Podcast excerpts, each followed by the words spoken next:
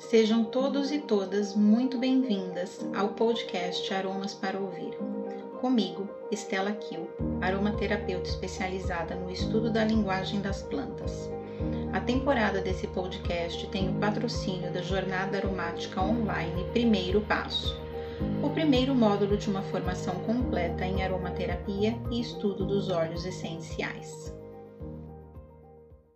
Olá, pessoal, tudo bem? Eu sou Estela Kiel, aqui é o podcast Aromas para Ouvir e hoje eu tenho uma surpresa muito linda para apresentar para vocês, que é a Celina, da Floresce Alquimia. Ela veio dar uma aula sobre hidrolatos para gente. Celina, seja muito bem-vinda. Eu gostaria que você se apresentasse para as pessoas te conhecerem. Olá, Estela. Olá, pessoal, tudo bem? Muita gratidão pela oportunidade de poder me apresentar e falar um pouquinho sobre o nosso trabalho, sobre os nossos produtos, sobre a nossa história com vocês. É para mim uma alegria poder vir até aqui, através desse canal, poder conversar com vocês.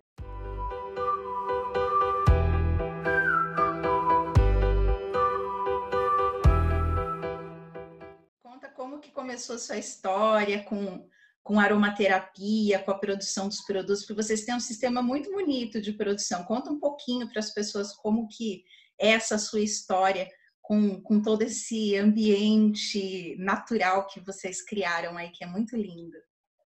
Ótimo, perfeito. Então, a história iniciou uh, a partir do, um, do resgate da minha própria alma, né? Eu vinha de um sistema totalmente dentro de um paradigma uh, materialista até o ano de 2007, quando eu tive assim um, um momento de, de, questionamento muito forte em relação ao que eu estava fazendo, o que eu estava, de que forma eu estava contribuindo e até onde eu estava sendo útil, né, com, com, a, com o meu ser dentro desse contexto do universo. Eu entrei num, num, questionamento muito grande em relação ao caminho que eu estava trilhando, que eu estava seguindo, uh, comparando com a minha própria origem, né? A minha origem é de uma cidade pequena, em contato com a natureza. Uh, a gente já vem desde criança nesse contato. Eu sempre tive me lembro que com 11 anos eu pensei em fazer o meu primeiro perfume, a minha primeira extração e foi de uma forma muito rústica que eu coloquei umas flores dentro de um frasco âmbar e deixei no sol por um longo período, assim, vedado, para ver se saía alguma coisa e não saiu nada, obviamente, mas eu sempre pensei. E meu, na minha trajetória, desde adolescente, eu sempre tive tratamentos naturais. Eu sempre passei abacate no cabelo, babosa no cabelo. Eu sempre fui encantada por esse mundo. E depois no período que todo mundo vive, que todo mundo passa, que é o momento de, de, dos 16 aos 17 e ter que decidir faculdade, a gente nunca sabe o que a gente quer fazer. E ali eu fui fazer, eu fiquei muito dividida entre farmácia, entre biologia, entre administração. E aí resolvi deixar o fluxo me levar e fui para a área de administração. Resumindo um pouco, Uh, fiz pós-graduação, fui para marketing, vendas, para de tudo que possa imaginar dentro de um paradigma mais corporativo. E aquilo não preencheu a minha alma. E teve um momento que eu parei, fui para baixo de um pinheiro gigantesco que eu tenho aqui onde eu moro, e eu fiquei lá por muitos meses me questionando. E de repente eu me vi diante da, da, do, do terreno, do sítio do meu avô, e eu comecei a plantar. Comecei a resgatar minha alma, voltei para a origem na terra, comecei a resgatar plantas aromáticas. Uh, eu tinha na minha mente um chamado, algo que dizia que as plantas precisavam ser resgatadas, que havia risco de extinção, que a gente podia não saber da existência de muitas delas no futuro. E eu entrei assim muito fundo nesse nesse processo e fui buscar, uh, fui plantar, resgatar e quando eu tinha todas elas, eu comecei a alquimia de descobrir a extração da essência delas, de produzir meu próprio sabonete, meu próprio shampoo. Uh, me tornei vegana, fiquei vegana por quatro anos. Hoje eu já não sou vegana restrita, tenho uma alimentação mais consciente, em virtude da convivência com meu esposo, que não é vegano, mas ele é quase um vegetariano, muito aberto, assim, e a convivência flui de forma bem harmoniosa. E aí a gente uh, buscou conhecer a extração dos óleos essenciais para poder utilizar na casa, para poder utilizar na nosso, no nosso dia a dia. E a gente tinha um projeto de uma casa sustentável, que contemplasse o tratamento das águas eh, cinzas e negras, né, dos provenientes dos vasos sanitários, dos banhos, das pias, e a gente trabalhou muito nesse projeto para que a água realmente ficasse limpa. Para nossa surpresa, quando o tratamento estava pronto, a gente viu que não poderia continuar utilizando os, os produtos convencionais, como shampoo convencional, creme dental, esse sabão em pó que a gente utiliza muito, né? Porque nós temos, além de plantas, peixes no tratamento da água cinza. E aí a gente precisou entrar muito a fundo e de forma muito radical eliminar tudo para poder que o nosso tratamento das águas desse certo. E aí a gente eh, já tem cinco anos que esse tratamento está funcionando, a água sai limpa, é o nosso maior orgulho de dizer que a Floresce Alquimias ela foi, ela surgiu do que a gente necessitava em termos de limpeza da água. Então veja que partiu da limpeza da água, da, do objetivo de contribuir com o meio ambiente e passar a escolher em nome da limpeza dessa água produtos que não agredissem essa água, porque realmente hoje o sistema que se tem aí de saneamento, ele deságua nos rios, ele deságua uh, de forma inadequada, né? A gente quer eliminar eles e não se responsabilizar por eles. O contrário do que a gente fez, a gente se responsabilizou por ela, por esses resíduos, e a partir daí a gente mudou todos os nossos hábitos e surgiu a nossa empresa Floresta Alquimias. E aí dentro disso a gente passou a fazer o, shampoo, o condicionador, o creme dental para uso, né? E foi na, no conhecimento da estagiria, que é uh, as, as extrações, seja ela destilações, macerações, que a gente começou a fazer os óleos essenciais com as plantas que a gente tem aqui. Então, a gente também tem um plantio todo orgânico de ciclo fechado, que a gente costuma muito falar que é o ciclo fechado, as pessoas ficam pensando o que é uma produção de ciclo fechado.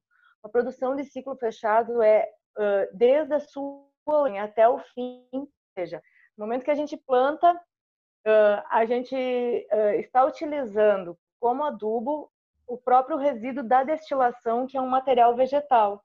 Então, nada vem de fora, é um ciclo que, no momento que a gente poda a planta, que a gente destila, extrai o óleo essencial, extrai o hidrolato, o material que é o resíduo retorna para as plantas em forma de adubo orgânico. A gente fechou o ciclo da terra, o ciclo, o ciclo que alimenta, que realimenta a terra. Então, você retira e repõe uh, o mesmo que você tirou, ou seja, você devolve para a terra e não há um descarte, algum resíduo que possa comprometer a saúde da terra.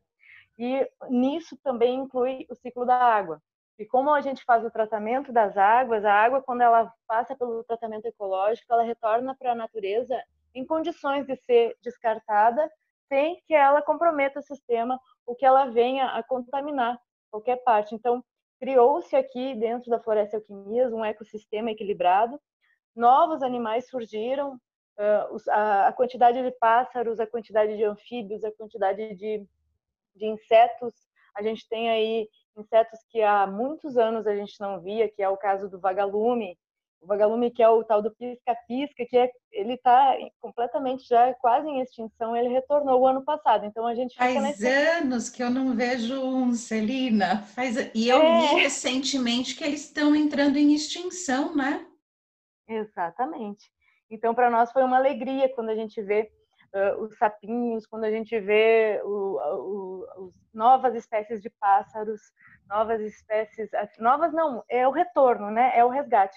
Então, o que, que acontece? A Floresta Alquimias, ela segue um fluxo que está de acordo com o universo, que isso foi o projeto inicial, ou seja, poder contribuir com o universo, com o mundo, com você, a tua existência, estando de acordo com o fluxo do universo, com a vontade do todo, que respeita todas as formas de vida, que uh, respeita uh, o que está sendo usado para o ser humano, mas que está também contribuindo com todos os outros seres. E esse projeto, assim, que agora já é realidade, ele realmente atende a isso. Né? Então, e dentro disso, a gente passou a explorar, então, os óleos essenciais. Dentro do, dos óleos essenciais, a gente não faz uma produção em grande escala, ela é muito respeitosa, ou seja, a gente faz uma poda, uma poda, uh, toda, ela é assim, para poder prolongar a vida de todas as plantas, é feito a poda em tempos determinados, nem, por exemplo, agora que é inverno, a gente não faz nenhum corte de planta para extração. É um momento que a gente se dedica mais a produzir uh, os, os, cosméticos sólidos, os, a perfumaria, a parte de que a gente trabalha mais dentro do laboratório.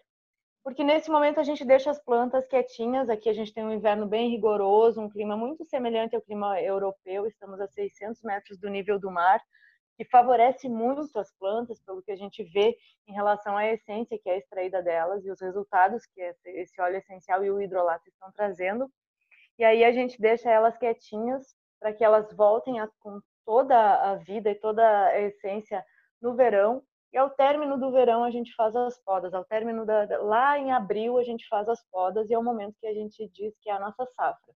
Nesse momento a gente faz os óleos essenciais, o, o que for que a natureza nos, puder nos dar, né, dentro do que a gente tem de cultivo.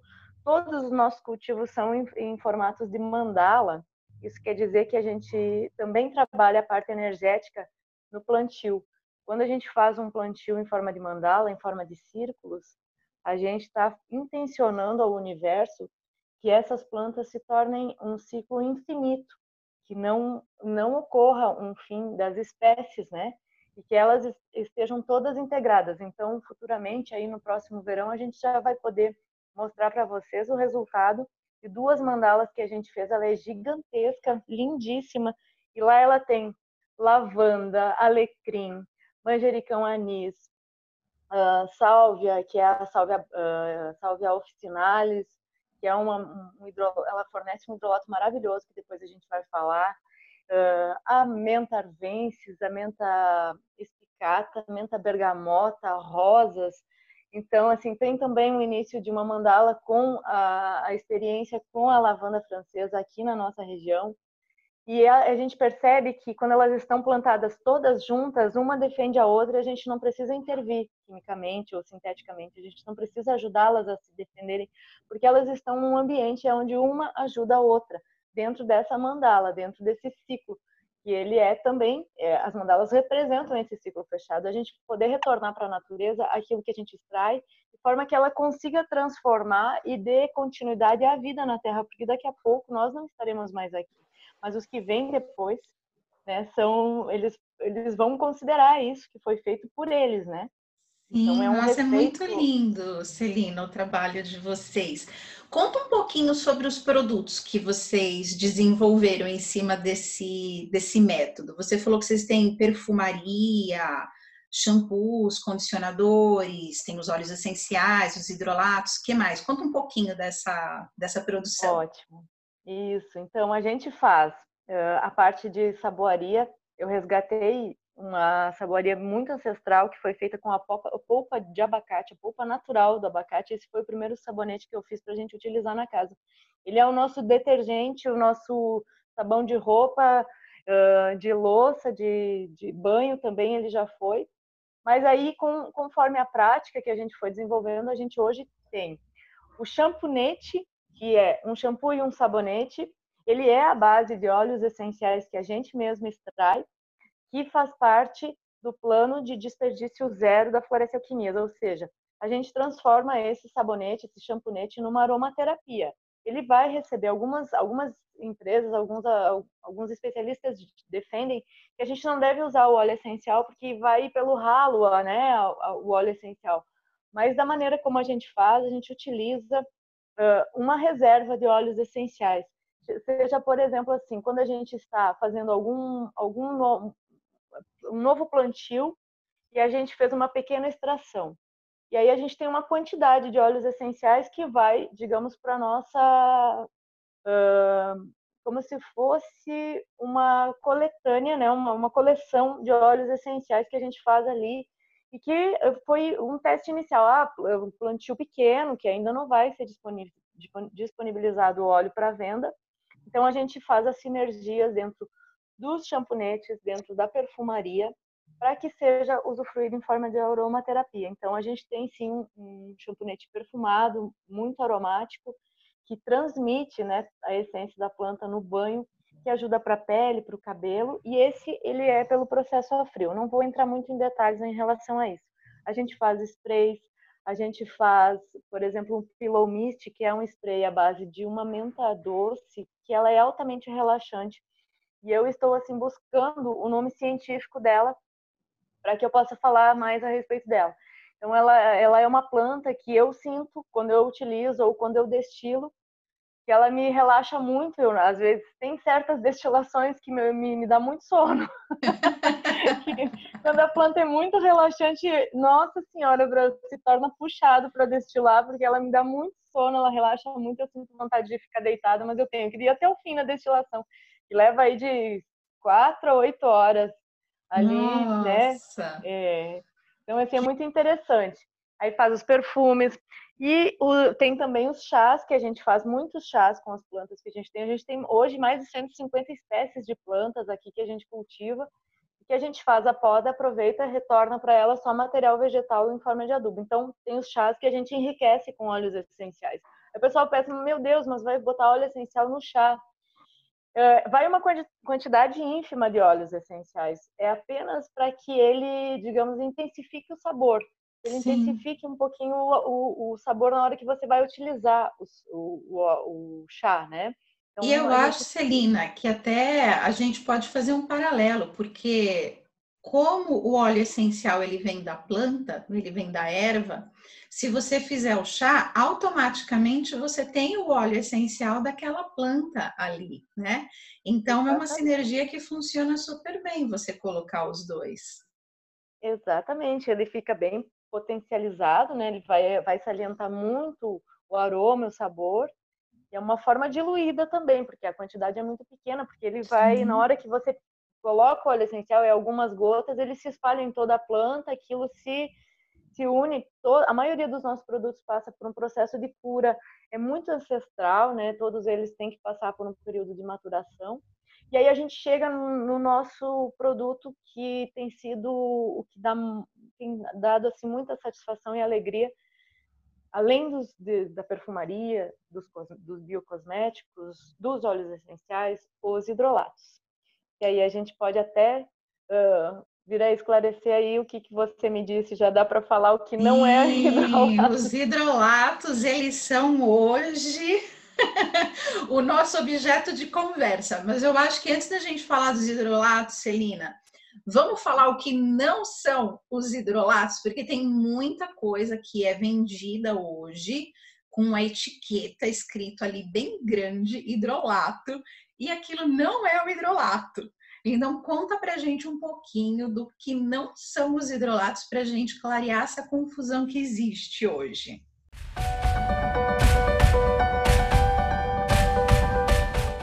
Existem é, vários produtos que não são hidrolatos. O primeiro deles é a mistura de água com óleo essencial. Ok, as pessoas pegam uma água, seja ela deionizada, seja água destilada, seja o que for, e coloca as gotas de óleo essencial dentro da água e agita e coloca como óleo essencial, como hidrolato. Isso não é hidrolato.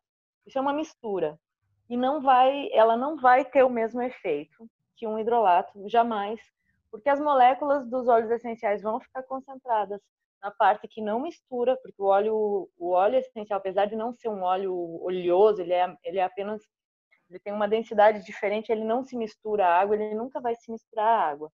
Ele vai estar sempre separado. Então, quando você tentar misturar água e óleo, ele não vai misturar e não vai se tornar um hidrolato. O máximo que você vai conseguir é uma água que tem ali um, as gotas de óleo essencial boiando na superfície, tem que agitar muito e mesmo assim não vai ser um hidrolato, né? Vai ter seus benefícios lá da forma que a pessoa né, imagina, mas não vai ser o benefício de um hidrolato. Uma outra coisa que não é hidrolato também, que eu acho que não dá para considerar como hidrolato, é quando as pessoas destilam o óleo essencial e faz, fazem com que o, o, a água que sai nessa destilação retorne para dentro do destilador e seja redestilada e aí o resíduo disso, que é uma água bem, bem fraca em, em potencial, em princípios ativos ou em moléculas aromáticas, seja comercializado como hidrolato. Ele já não vai conter uma quantidade satisfatória de princípios ativos, ele já vai estar redestilado, não vai ter um aroma muito bom. E o que é pior, as pessoas colocam ali um óleo essencial ou de melaleuca, né? no intuito de conservar. Isso também não vai ser um hidrolato puro, porque já teve uma mistura. O que eu quero dizer é que tudo que, que for misturado não é não é hidrolato puro, não é hidrolato puramente. Agora, a gente vai entrar uh, em breve para falar exatamente o que, seria um hidrolato perfeito.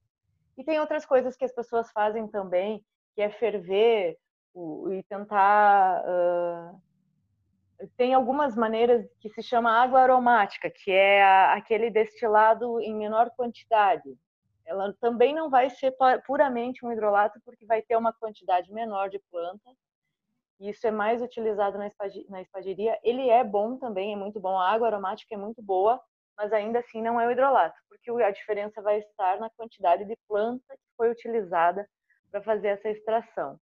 Esse ainda seria quase um hidrolato, tem seus seu, seu valor, mas ainda não é.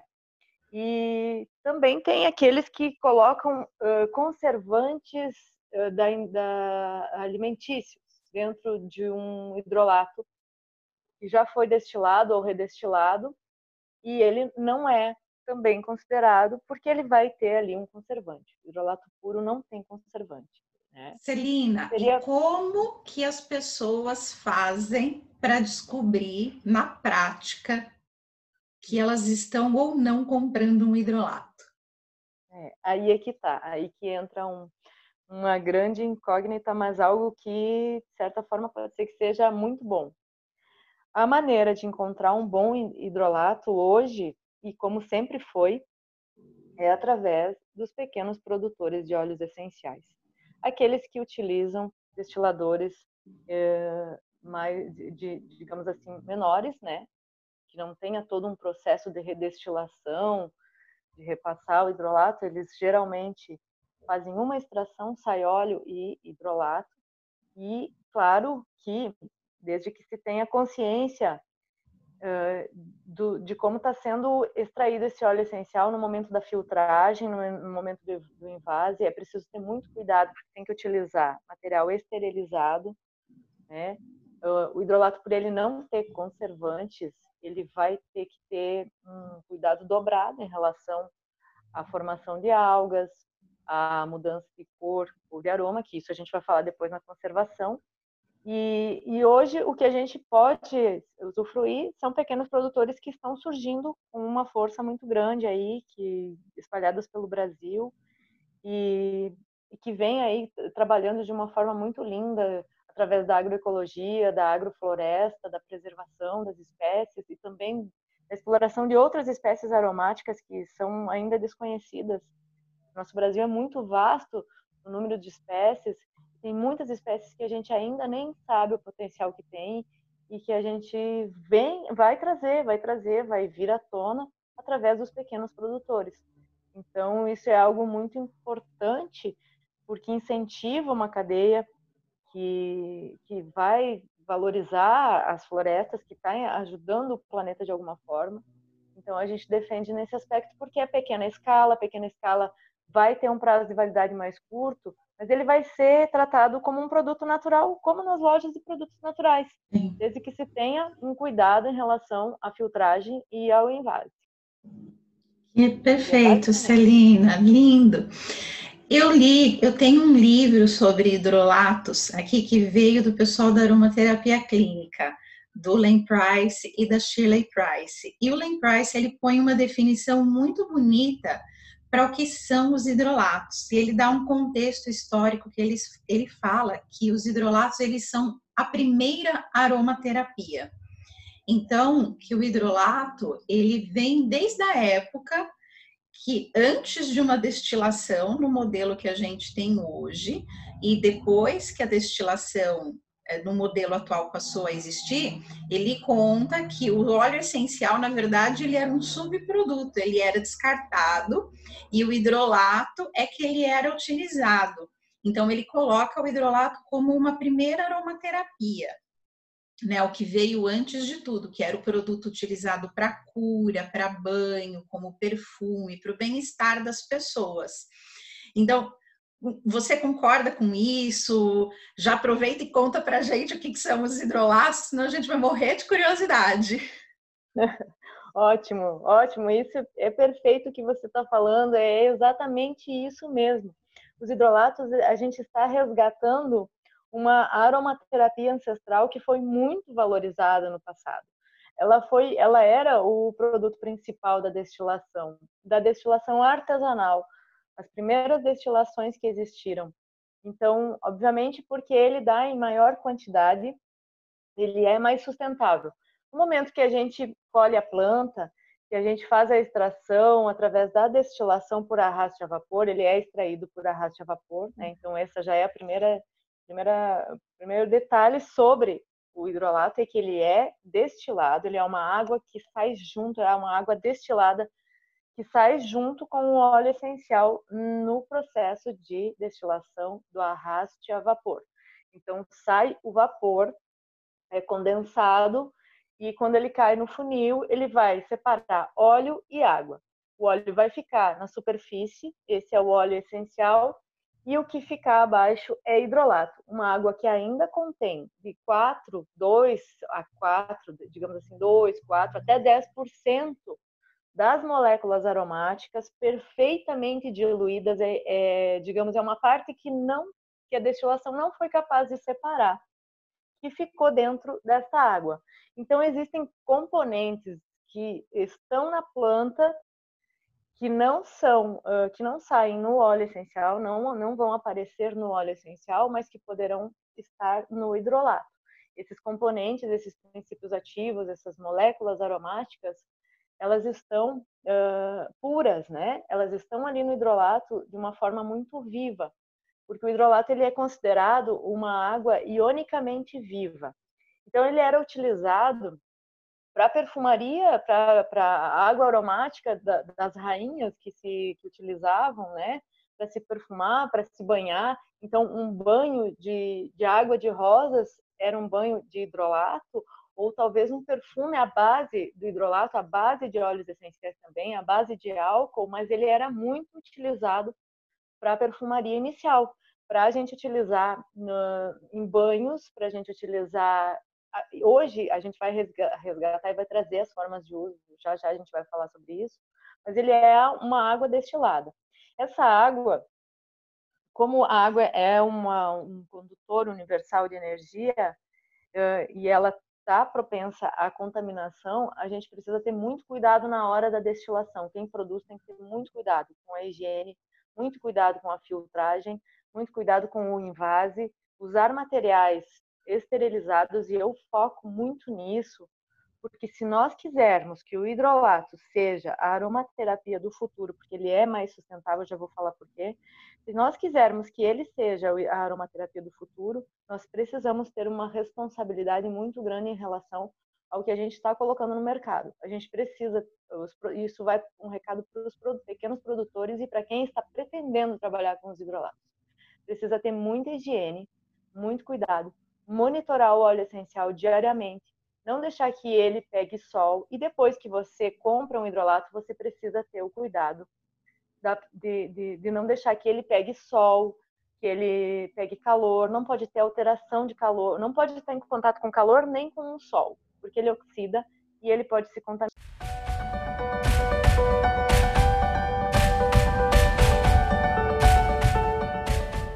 Então, assim, ele, ele é um produto que sai junto com o óleo. Ele é sustentável por quê? A gente precisa de uma quantidade muito grande de planta para extrair um litro de óleo essencial. Existe uma onda grande do, no crescimento da preferência por óleos essenciais. Empresas que estão vendendo óleo essencial para tudo. Gente, isso ameaça as espécies das plantas. Isso, isso é uma agressão, é mais uma agressão Além de que não vai haver óleo essencial em litro para todo mundo, se todo mundo quiser óleo essencial. Vai haver mais adulteração do que hum. óleo puro, né? Verdade. E nós, é, e nós queremos uh, a pureza da natureza, a verdade, a, e a gente quer viver em harmonia com ela. Então, o hidrolato ele é mais sustentável por isso.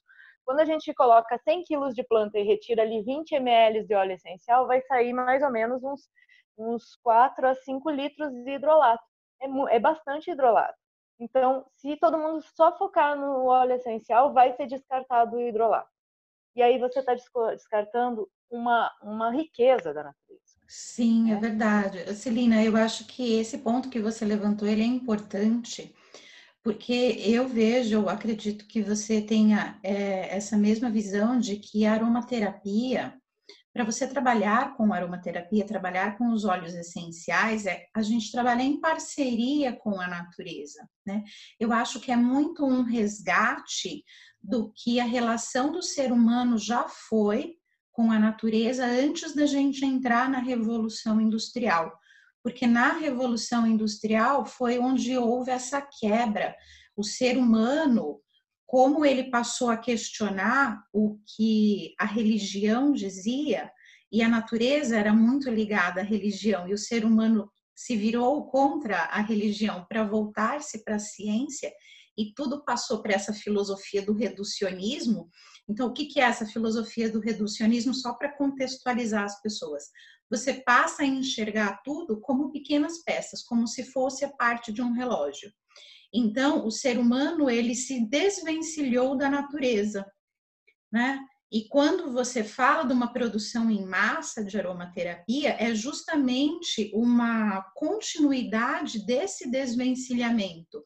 Então, o ser humano, numa produção em massa, ele continua agindo como se ele fosse dono e superior à natureza. E trabalhar com os óleos essenciais, com os hidrolatos, com esse universo rico da aromaterapia, é uma oportunidade que a gente tem de transformar esse conceito que foi deturpado lá atrás. É justamente é uma das missões que o mosaico natural tem, né? de transformar a relação das pessoas com a natureza através da aromaterapia. É, esse primeiro capítulo, Celina, a gente vai encerrar ele por aqui. E eu já vou deixar o convite para a gente participar do próximo, que é onde a Celina vai terminar de dar essa aula linda para gente.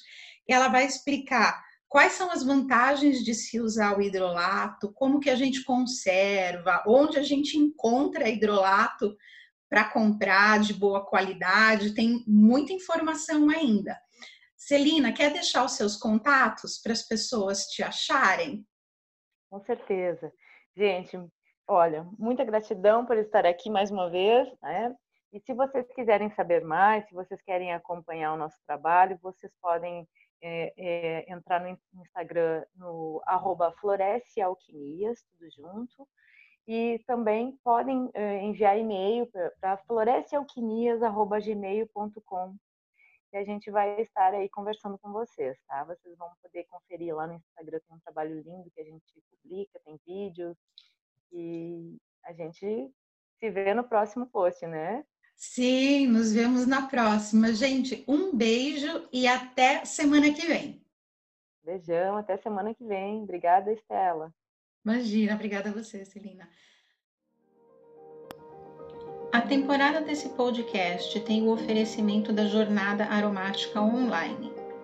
O primeiro passo para te ensinar a desvendar o poder dos óleos essenciais e como usá-los a seu favor. Para mais informações, escreva no e-mail contato@mosaiconatural.com.br.